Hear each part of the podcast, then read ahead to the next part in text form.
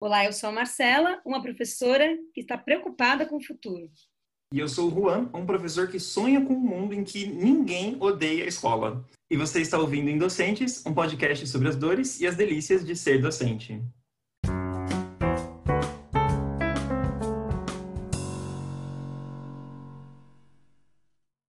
Muito se fala sobre inovação e escola inovadora. E muitas vezes a gente repete esses nomes sem pensar muito no que eles significam. O que é novo é necessariamente melhor? Inovar significa romper totalmente com o que a gente chama de tradição? Um professor meu da pós-graduação, um dia, em uma aula sobre filosofia grega clássica, comparou a educação com as pinturas, com a arte. E ele falava: será que o que é novo é necessariamente melhor? Isso não faz sentido se a gente está falando, por exemplo, de Picasso e Michelangelo. Eu poderia dizer que Picasso é melhor que Michelangelo? E aí uma aluna gritou lá de trás da sala e que o Romero Brito é o melhor de todos? É claro que a gente deu muita risada, porque não fazia nenhum sentido pensar assim. Então, será que o que é novo é necessariamente melhor? Rimos muito e daí veio a ideia desse, desse episódio. A gente decidiu fazer uma série de episódios uh, sobre inovações dentro da educação. E a gente decidiu chamar pessoas que estão hoje trabalhando em instituições, instituições uh, educacionais que, de alguma forma, estão inovando uh, dentro dessa área. E hoje a gente chamou o Guilherme, ele é professor e trabalha também na gestão da Fundação Antônio Antonieta Sintra Gordinho, que fica em Jundiaí, em São Paulo. E ele vai contar um pouquinho para a gente sobre como é a vida numa escola que funciona de um jeito diferente.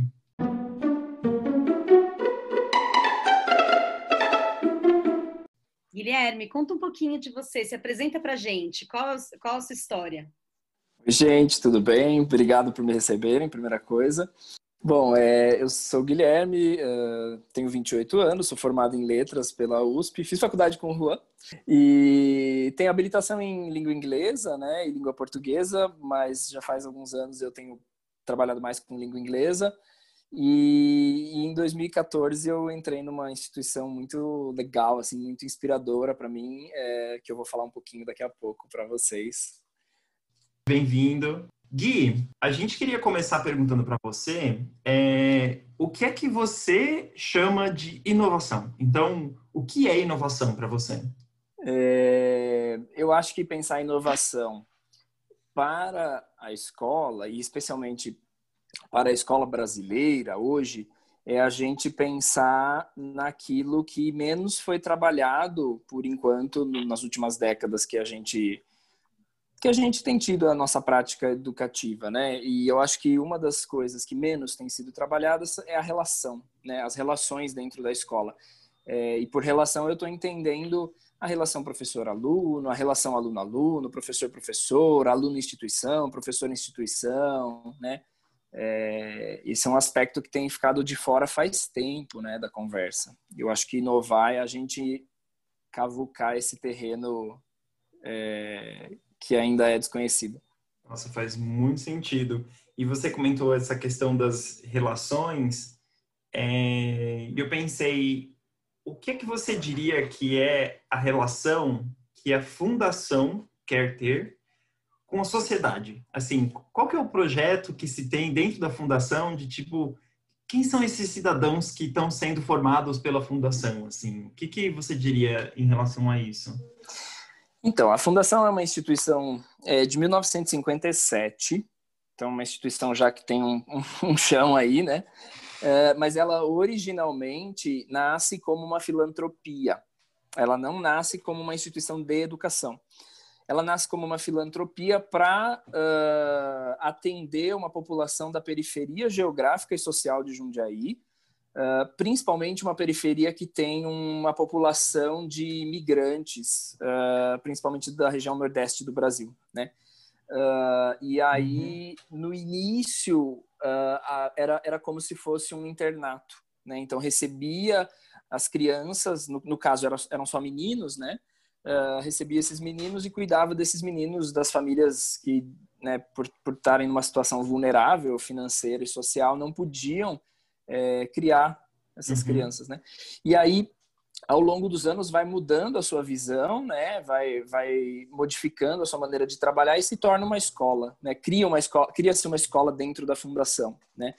Uh, primeiro só de ensino fundamental e posteriormente em 2013 de ensino médio também. E aí a gente continua atendendo o mesmo tipo de público, né? O público é, socioeconomicamente uhum. mais vulnerável da cidade de Jundiaí, uh, um público que passa por uma avaliação socioeconômica para ingressar na instituição, afinal, eles são bolsistas integrais, né? eles recebem os serviços uhum. educacionais, serviços de, de, de, médico, de dentista, uniforme, material didático Nossa, e alimentação, tudo gratuito, né? Uh, e nós temos mais de 1.200 alunos, né? Então, esse, o serviço social desempenha um, um papel muito importante para a gente, né? E hoje a gente não atende só meninos, né? A gente atende meninos e meninas é, uhum. de seis meses a 17 anos de idade. Nossa, Guilherme, que interessantíssimo. Eu, a gente mora aqui do lado de Jundiaí, eu nunca tinha ouvido falar da, da Fundação. Estou muito feliz de ter você aqui hoje contando para a gente sobre essa experiência. E me conta um pouquinho assim sobre o dia a dia da escola. O que é diferente na Fundação? Assim, comparado, se você for comparar com uma escola tradicional que a gente está acostumado, as cadeiras enfileiradas, o professor na frente, os alunos sentados, conta um pouquinho para a gente. Ai, Marcela, obrigado pela pergunta. Essa pergunta é excelente e eu acho que é importante falar sobre isso, porque fazer uma escola inovadora, e inovadora no sentido que eu falei, né, uma escola que pensa nas relações, não necessariamente significa reinventar a roda. Não uhum. necessariamente significa é, botar as carteiras das crianças no teto da sala. Né? É, é, não, não quer dizer nada disso. É claro que as condições materiais elas são muito importantes, né? Uh, mas fazer uma escola inovadora não significa que você vai transformar tudo né, que, que você entende por escola ou que tradicionalmente se entende por escola. Né? Você no início levantou esse questionamento: será que inovar é, é mudar tudo que a gente faz? E não, uhum. eu entendo que não, e na fundação a gente entende que não. Né? Então, uma visita na fundação uh, vai demonstrar, e vocês estão obviamente convidados para visitar, quando a gente pudesse ver, né? É, uma visita é, vai revelar que, que é uma escola com cara de qualquer outra escola. Uh, é uma escola que tem salas de aula, essas salas de aula têm carteiras, tem lousas, tem mesa de professor. Uh, uhum. Essas carteiras muitas vezes estão enfileiradas, às vezes estão em, em grupos, né? Uh, é uma escola que tem um refeitório, tem um pátio, tem, enfim, tem outras coisas, né, que uma escola não teria, tipo piscina, campo de futebol, quadra de poliesportivo e tal, mas é uma escola que não deixa de parecer escola, com referência a esse imaginário né, tradicional. Uhum. O que eu vejo que é muito diferente, sim, é a filosofia e o modo de trabalhar. Né? Então, uh, a gente costuma dizer, não, não é necessário para trabalhar na relação com o aluno e, e, pensar sobre essa relação com o aluno, relação com os colegas, relação com a instituição, não é necessário você ir para Marte não é necessário você fazer algo totalmente estrondoso, um show da Broadway. O que é necessário é você estar, de fato, pensando a fundo, criticamente, sobre o que você está vivendo ali no dia a dia. Uhum. Que tem muito a ver com um trabalho de. Acho que a, a criação de um clima na escola e de uma, uma mentalidade na escola do que é o trabalho que você está fazendo que você está fazendo lá, né? Porque eu, eu, imagino que essa questão das relações, por exemplo, ela não, não passa só pelo que são as relações dos professores com os alunos, ou alunos com professores, escola, etc., mas acho que também com o espaço em si, que é, você não muda o espaço, mas você muda a relação que a pessoa tem com o espaço, né? E uma coisa que eu sei da fundação, que eu acho que é, é fantástico, é uma fazendinha, né? Vocês têm muito espaço verde, tem um, um espaço livre. É, é, o uso desse espaço é que muda, né? Sim, é, a fundação tem seis unidades em Jundiaí. É, uhum. Uma dessas seis unidades é onde fica a escola formal, né? Ah, tá. é, e é a unidade onde eu trabalho. Essa é a maior unidade. Né? Ela tem 220 mil metros quadrados. É, uhum. E aí eu acho que isso que você falou é muito real, é, Rua, porque não é que a gente vai trazer necessariamente coisas novas para o espaço. É claro que você pode problematizar o espaço e transformar o espaço, mas é a relação que se estabelece com o espaço, né? A gente costuma é, repetir essa. É um bordão, né? Que a gente repete bastante na escola, que o espaço é o terceiro educador. Né? Então, uh, é importante entender que o espaço está ali, ele comunica muitas coisas, ele, ele traduz a filosofia da escola, sem dúvida alguma, mas é na relação com o espaço que o, que o processo educativo se dá. Uhum.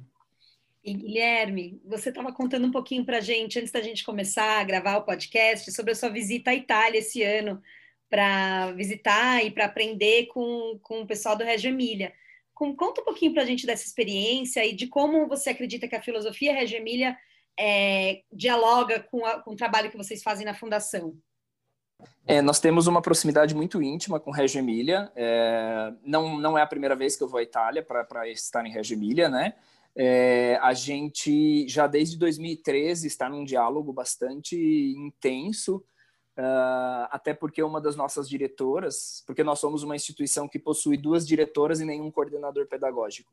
É, a gente acredita que os próprios professores devem trabalhar na gestão da escola. Né? Então, a gente dissolveu o cargo de coordenação pedagógica em várias funções que foram distribuídas entre professores. Uh, e, e, aí nós temos duas diretoras, porque a gente acredita que é importante trabalhar em pares, né? é importante trabalhar não sozinho, né, tendo alguém para poder discutir. Mas enfim, foi só uma, uma digressão, né? Uma das Todo nossas sentido. diretoras, desculpa da, da fuga, é, uma das nossas diretoras, ela fez estágio de doutorado em Reggio Emília, né? E, e aí desde 2013, eu tô na, na instituição desde 2014, mas desde, desde 2013 ela traz para gente muitas referências de Reggio Emília. A gente tem um evento no mês de agosto internacional, todo ano, desde 2014, que a gente faz, que é o nosso encontro internacional de educação com Reggio Emília, sempre trazendo representantes de Reggio Emília. Uhum. Uh, e em 2019 a gente firmou um convênio de pesquisa, um contrato de, de, de parceria de fato com Reggio Emília. Né? Então, é, nós somos a única escola no Brasil que tem esse tipo de, de parceria com, com Reggio Emília. Uhum. Né? E para a gente faz muito sentido porque Reggio Emília é uma escola muito parecida com a gente, quer dizer, Reggio Emília não é uma escola, né, é uma cidade, mas é, as, as... Eu ia pedir para você explicar brevemente, né, porque Reggio Emília é uma comuna na, na Itália. É uma comuna no norte da Itália. É famosa por causa do sistema de ensino municipal deles, né? Exato, é, eles, eles têm um sistema que foi reerguido após a Segunda Guerra Mundial. Uh, reerguido literalmente, assim, tanto do ponto de vista administrativo quanto do ponto de vista físico, porque a cidade foi, uhum. foi bombardeada, né? Foi destruída a cidade toda. Nossa. E aí tem muitos pontos que com, com a nossa realidade na fundação dialogam, porque Reggio Emília não é um lugar em que fazer inovação educativa está necessariamente ligada a você ter o computador ultra tecnológico é, uhum. Intel i7 da 15ª geração, né? Não está ligado a isso. Não está ligado aos bens materiais, está ligado à parte humana da escola, né? Então, a visão que a visão que a pedagogia de Reggio Emília nos traz é uma visão de uma pedagogia da relação, de uma pedagogia que exige repensar a imagem de criança, a imagem de professor, a imagem de escola, a imagem de família, uhum. a imagem de cidadania. Né? Então, isso tem muito a ver com, com o tipo de trabalho que a gente quer fazer na Fundação, que é um trabalho, poderia se dizer, entre aspas, socialmente mais engajado, né? talvez. Sim. E eu acho que o impacto que isso tem para para os agentes, né, para as pessoas que, que têm experiência escolar, né, então seja os alunos, professores, os coordenadores mais ou menos, né, os professores que estão na gestão dessa experiência, acho que é enorme, né, porque eu imagino que para um aluno deve fazer toda a diferença. É, estudar numa escola cujo enfoque é as relações e é, a construção dessas relações de um jeito saudável, de um jeito construtivo, né, no sentido de algo frutífero, né?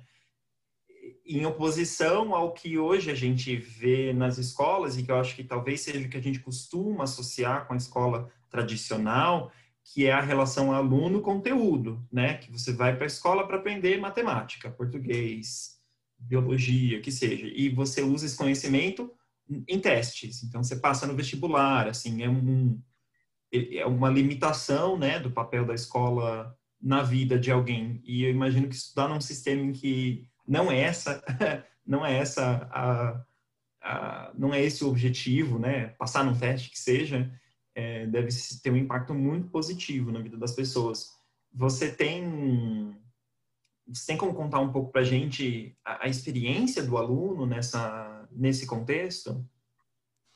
Essa pergunta também é muito, é muito legal poder falar sobre ela, porque uhum. é, não é o objetivo central nosso que o aluno passe nesses testes, como você mencionou, mas uhum. é importante frisar que não é o objetivo central, não porque a gente acha que isso é oposto a outras coisas que se podem ensinar é, dentro uhum. de uma uhum. escola. A gente só acha que não deve haver um único objetivo, né? A gente, a gente acredita que dentro da escola deve haver muitos caminhos possíveis para muitos tipos de criança e adolescente diferentes, né? Então, uh, nós temos alunos, sim, que querem entrar na Unicamp, que querem entrar na USP, que querem fazer FUVEST, ENEM e tal, e a escola, ela, ela precisa lidar eticamente, ela não pode ser leviana com os sonhos desses adolescentes, entendeu? Ela não pode simplesmente, uhum. na nossa visão, é claro, né, na nossa visão na fundação, ela não pode simplesmente dizer, ah, mas isso não é importante, porque isso é importante. E especialmente uhum. para a classe sentido. social de aluno que nós atendemos, entrar numa universidade pública pode sim representar uma mudança na realidade socioeconômica da família. Né? Então a gente uhum. não pode ser ingênuo né, de uhum. achar que, que vamos simplesmente, né, ao trabalhar nas relações, que vamos esquecer o conteúdo, que vamos esquecer os testes padronizados. Nós aplicamos na nossa escola, por nossa escolha, Saresp, que é uma coisa da escola pública. Né? A gente não seria obrigado a uhum. aplicar Saresp, mas a gente aplica Saresp. Por quê? Porque a gente entende que o nosso aluno vai encontrar coisas tipo Saresp na vida dele, né? É, e a gente não pode privar o aluno disso, né? A gente acredita, uhum. junto com a, com a, filosofia de Reggio Emilia, que a criança e o adolescente são dotados de 100 linguagens, né? Ou seja, que a criança e o adolescente são dotados de uma capacidade infinita de se expressar. E uma das formas de expressão é sim o teste padronizado. E a gente não pode minimizar o teste padronizado. Né? Uhum. Mas, ao mesmo tempo, ao pensar na relação, a gente abre a escola para muitas outras experiências é, diversas do treinamento para o teste padronizado. Né? O teste padronizado é um dos possíveis objetivos, é um dos caminhos. Né? A gente tem relatos muito interessantes de algumas multinacionais com quem a gente faz parceria de programa de aprendizagem para os nossos alunos do curso técnico, alunos de 16 e 17 anos, e que daí vão ser aprendizes nessas multinacionais, a maioria aqui do, do Distrito Industrial de Jundiaí, e o feedback que a gente recebe continuamente é que os nossos alunos talvez não são os alunos uh, que primeiro resolvem os problemas ou que necessariamente têm aquele conteúdo top notch para resolver os problemas, mas são uhum. os alunos que mais sabem trabalhar em equipe. E a gente tem visto na pandemia que trabalhar em equipe entre adultos tem sido muito difícil, né? Sim. Nossa, Guilherme, eu estou ah, apaixonada por, tudo que você está contando é, da fundação. Você estava contando para a gente também que vocês atendem dos seis meses até os 17 anos. E conta um pouquinho da estrutura da escola, assim, como que é, quem é que são, como é dividido, onde está o poder, os alunos têm organizações de poder também. Conta um pouquinho para gente. Legal essa pergunta, boa. É... a questão, a questão do poder, ela, ela é bastante complexa numa escola desse tipo, né? Então, por exemplo, se a gente pensar em termos de poder institucional, ela é uma escola que possui uma direção, sim, Uh, e ela é uma escola que possui uh, um corpo docente, sim, que são dotados de autoridade para uh, fazer escolhas. E a gente entende que faz parte do papel do educador, seja um educador que atua como docente, seja um educador que atua na direção, essas escolhas eh, são responsabilidade do adulto. Então, a escolha de onde a turma vai aprender, é, a escolha de qual a proposta será ofertada para a turma, essas são decisões do adulto. O adulto não pode se furtar a essa responsabilidade. É por isso que o adulto tem essa autoridade, né?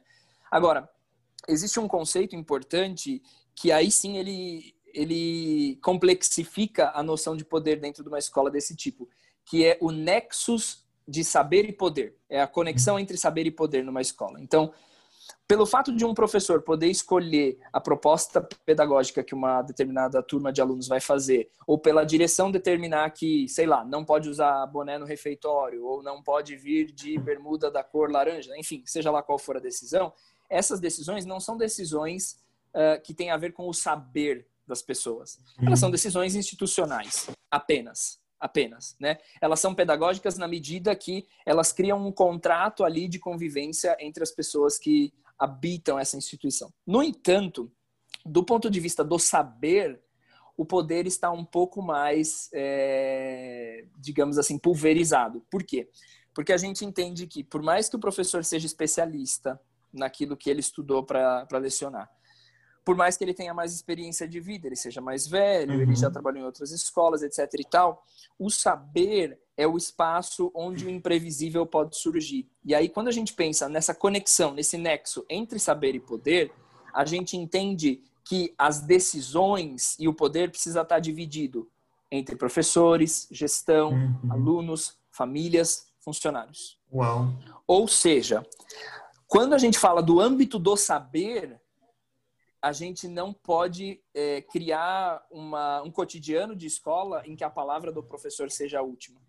Né? Em que a palavra do professor seja a determinante, né? A gente a tem única, que criar né? um, né? um, ou a única, ou a única que pode ser ouvida, né? A única legítima, a única que tem visibilidade, né? uhum. né? Então a gente entende que quando o assunto é a construção do saber, a gente precisa pensar todos esses atores que compõem uma comunidade escolar.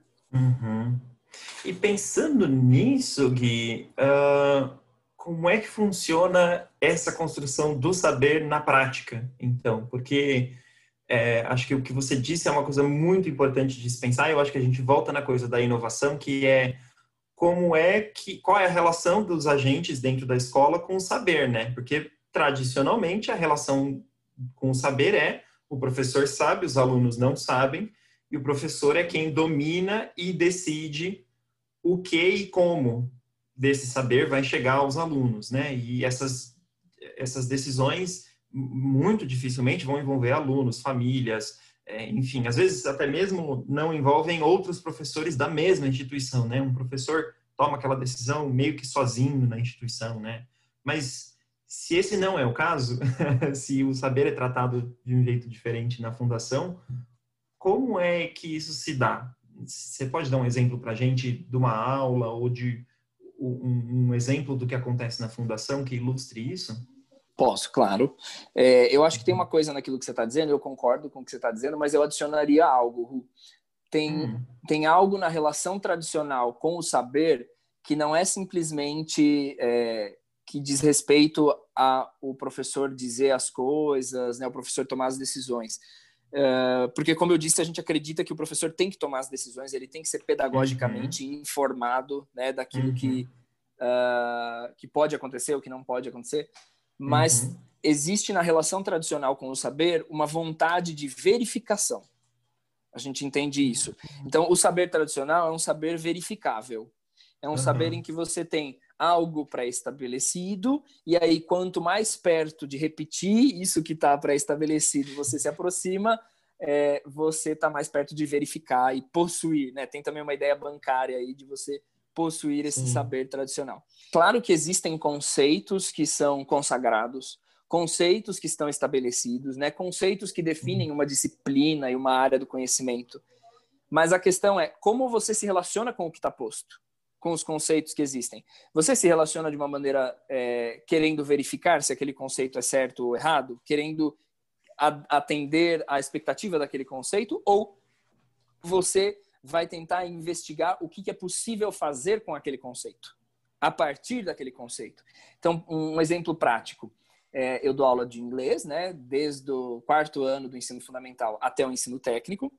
Uh, então, atuo em vários segmentos, né? Fundamental 1, Fundamental 2, ensino médio, ensino técnico. Uh, e aí eu propus ao nono ano, por exemplo, recentemente, durante a pandemia, uma pergunta de sintaxe para o nono ano. Né? Eu, eu fiz a seguinte pergunta para o nono ano. Como caracterizamos ações em gêneros diferentes? Uh, é uma pergunta conceitual. existe aí, por trás da pergunta, o conteúdo verbo, né? Porque a gente está falando de caracterização de ação, então verbo e advérbio estão meio juntos aí, né? Uhum. Mas se você parar para pensar, é uma pergunta que está formulada para obrigar o aluno a criar uma teoria sobre a linguagem. Porque a pergunta é como uhum. como caracterizamos ações em gêneros diferentes, né? Então o primeiro ponto uhum. que eu coloco é esse, é uma pergunta que força o aluno a criar uma teoria dele. O aluno não vai achar essa resposta no Google, né? É, ele pode achar pistas, mas a construção vai ser quase que inevitável, a construção de uma, de uma visão dele próprio. Então, a implicação do aluno é maior com a discussão é, linguística, ou nesse caso, metalinguística. Né? Sim. O segundo ponto é que esse aluno precisa de uma experiência para responder essa pergunta. Uhum. Porque a pergunta não é simplesmente como caracterizamos ações. A pergunta é como caracterizamos ações em gêneros diferentes. Então, esse aluno precisa saber o conteúdo gênero, né? no caso, gênero textual, uhum. mas ele precisa ter tido a experiência de escrever gêneros textuais diversos em língua inglesa para saber como que eu caracterizo as ações Nossa. em uma receita de bolo Sim. e como isso é diferente de caracterizar em um artigo científico. Né? Uh, então, eu acho que essas são duas dimensões importantes de quando a gente fala uma abordagem investigativa do conhecimento. Né? Ela, ela força as teorias pessoais dos alunos uhum. e, ao mesmo tempo, ela força uma experiência com o conteúdo. E os alunos vão trazer essas investigações deles e essas investigações elas vão ser mediadas pelo professor, porque, como você disse, existe um, um determinado conteúdo dessa investigação que ele é necessariamente algo pelo qual os alunos vão ter que passar para poder chegar às suas conclusões, né? Construir suas conclusões. E eu imagino Sim. que aí atrás existe a sua agenda, né? Que é eu pergunto isso porque eu quero que necessariamente eles passem por esse conteúdo, por esse conhecimento, é, porque existe um, um, objetivo pedagógico ali, né? Sim. É, e isso se desenrola depois, em que sentido? Isso vira... A, e aí, se você tiver já o resultado disso, né? Isso virou um projeto, isso vira uma apresentação, isso vira o, o começo de uma aula? Qual, é o, o desenrolar disso? Na verdade, isso é a aula, né? Esse ah. é o, esse é, esse é o, essas são as entranhas da aula, uhum. entendeu? Isso, isso é o conteúdo sendo dado, entende? Ah. Então, o conteúdo verbo e advérbio, ele não vai ser dado, ele vai ser experienciado. Essa é a diferença. Eu não vou explicar Sim. verbo e advérbio, porque o aluno vai ter que encontrar esses conceitos para poder explicar o pensamento dele, né? É, ele não vai conseguir explicar o pensamento dele sem, de alguma maneira, se apropriar da noção de verbo e advérbio. É infactível para uma pergunta do tipo que eu fiz, né? Sim. Uh, e aí, a gente não acredita em mediação. Uhum. Porque a gente entende que mediar é estar fora da relação. Né? Se você media, você está no sentido. meio de duas coisas. Você não está junto com essas coisas. Sim. Né? Se a gente parar para pensar no sentido mesmo da palavra mediar. E aí, como é uma pedagogia das relações, das relações, a gente entende que o docente precisa estar pensando em como ele se relaciona com as ideias que trazem dos alunos, que trazem os alunos, e ele precisa botar em confronto as diferentes ideias dos alunos e se relacionar com esses confrontos e fazer com que os alunos se relacionem com esses confrontos, né? Então, botar um aluno que discorda do outro para discutir e ver se eles conseguem achar um ponto em comum, enxergar qual é a divergência deles, por que, que eles enxergaram coisas diversas, né? Uhum. E enquanto docente, não, não, não reduzir essa rica discussão ao, ao, a, uma, a uma formulação assim, ah, o fulano acertou e o cicrano errou, né? A gente não pode reduzir esse tipo de experiência a dizer quem acertou e errou apenas. A gente pode falar, né, quem está mais próximo do que é a teoria convencional e quem não está. Mas a gente não pode de maneira nenhuma reduzir essa relação entre sujeitos a uma relação simplesmente de quem deu a resposta mais é, adequada, né?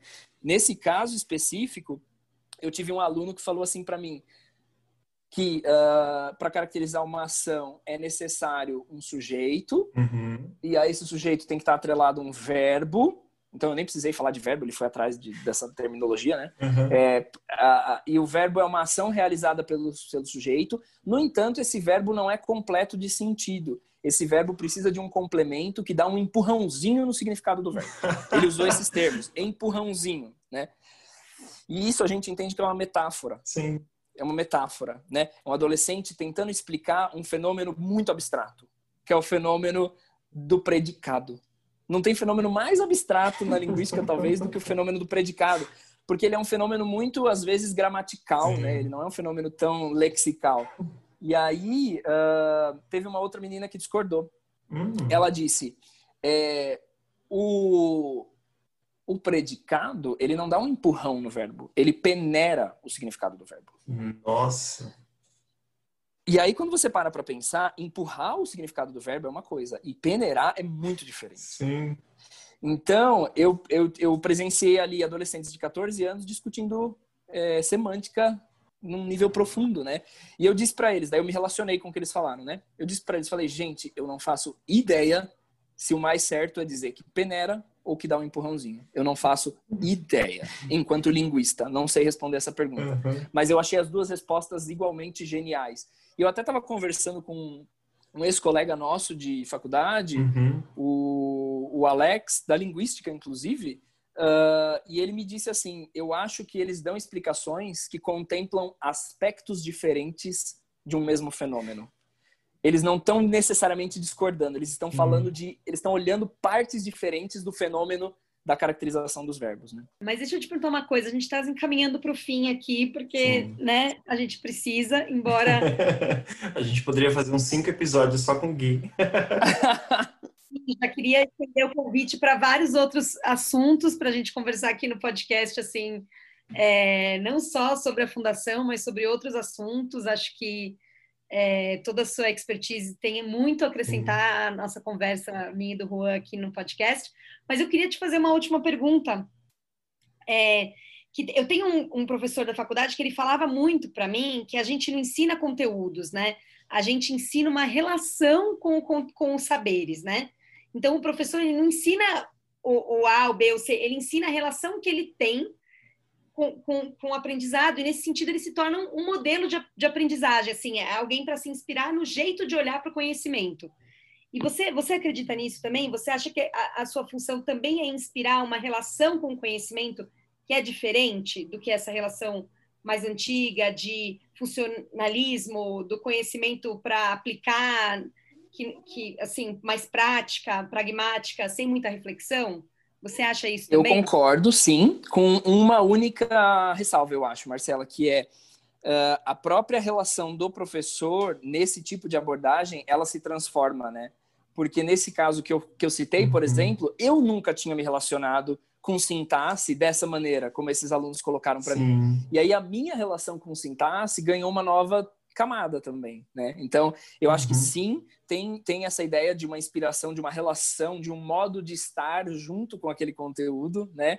É, mas é por conta do imprevisível, a gente reaprende os modos também enquanto adulto que está ensinando, né? Talvez seja isso que você está mostrando, né? Um jeito, um jeito de se relacionar com tipo, um conhecimento que é aberto a mudanças, né? Um jeito de se relacionar com conhecimento que que, que evolve, né? Que é, ele tem, ele tem, ele tem uma mobilidade, né? Sim. né? Sim, e essa, essa por si só já é uma ideia tão inovadora e revolucionária, né? É uma coisa tão. É, acho que a expressão seria fora da caixinha, que a gente não, não costuma, infelizmente, não costuma associar com o ambiente escolar, né?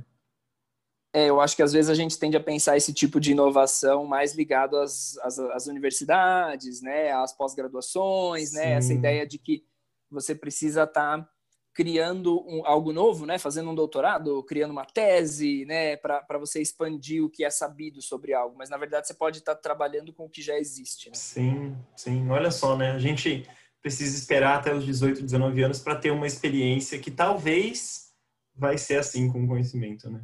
Muito provavelmente não. É. então a gente está chegando naquele momento que a gente dá a lição de casa. E a lição de casa de hoje, eu vou dar uma dica de algo para fazer. É, nessa semana, o encontro Boca do Céu de oradores e contadores de histórias está fazendo um encontro virtual com vários workshops. Entra no site Boca do Céu tem muita coisa legal. Se inscrevam, façam os workshops e vocês vão se divertir e aprender muito com a tradição oral, que também é importante, como diz o Guilherme. A gente não tem que reinventar a roda sempre. E você, Juan? A minha recomendação do que consumir é um livro maravilhoso, que inclusive foi é, recomendação do Guilherme que vos fala, que é um livro que se chama Volta ao Mundo em 13 Escolas, Sinais do Futuro no Presente. Ele foi escrito por um coletivo que se chama Coletivo Educação, com um hífenzinho no meio, no meio. E ele é uma jornada linda é, por escolas no mundo inteiro que inovam de alguma forma. E é isso mesmo, são sinais do futuro no presente. Então, hoje em dia, o que escolas estão fazendo que talvez seja sejam sinais de uma revolução na educação de fato. Ele é um livro que está sob licença Creative Commons, então as pessoas podem achar na internet, baixar e é, compartilhar dentro de determinadas condições. Então, também, na minha opinião, é um, um sinal do futuro do que vai ser essa, essa forma da gente consumir né, com conhecimento. Uh, e é um livro incrível. Eu não terminei ainda, mas eu já recomendo ele para todo mundo que esteja envolvido com educação é importantíssimo que a gente entenda o que está acontecendo no mundo nesse sentido.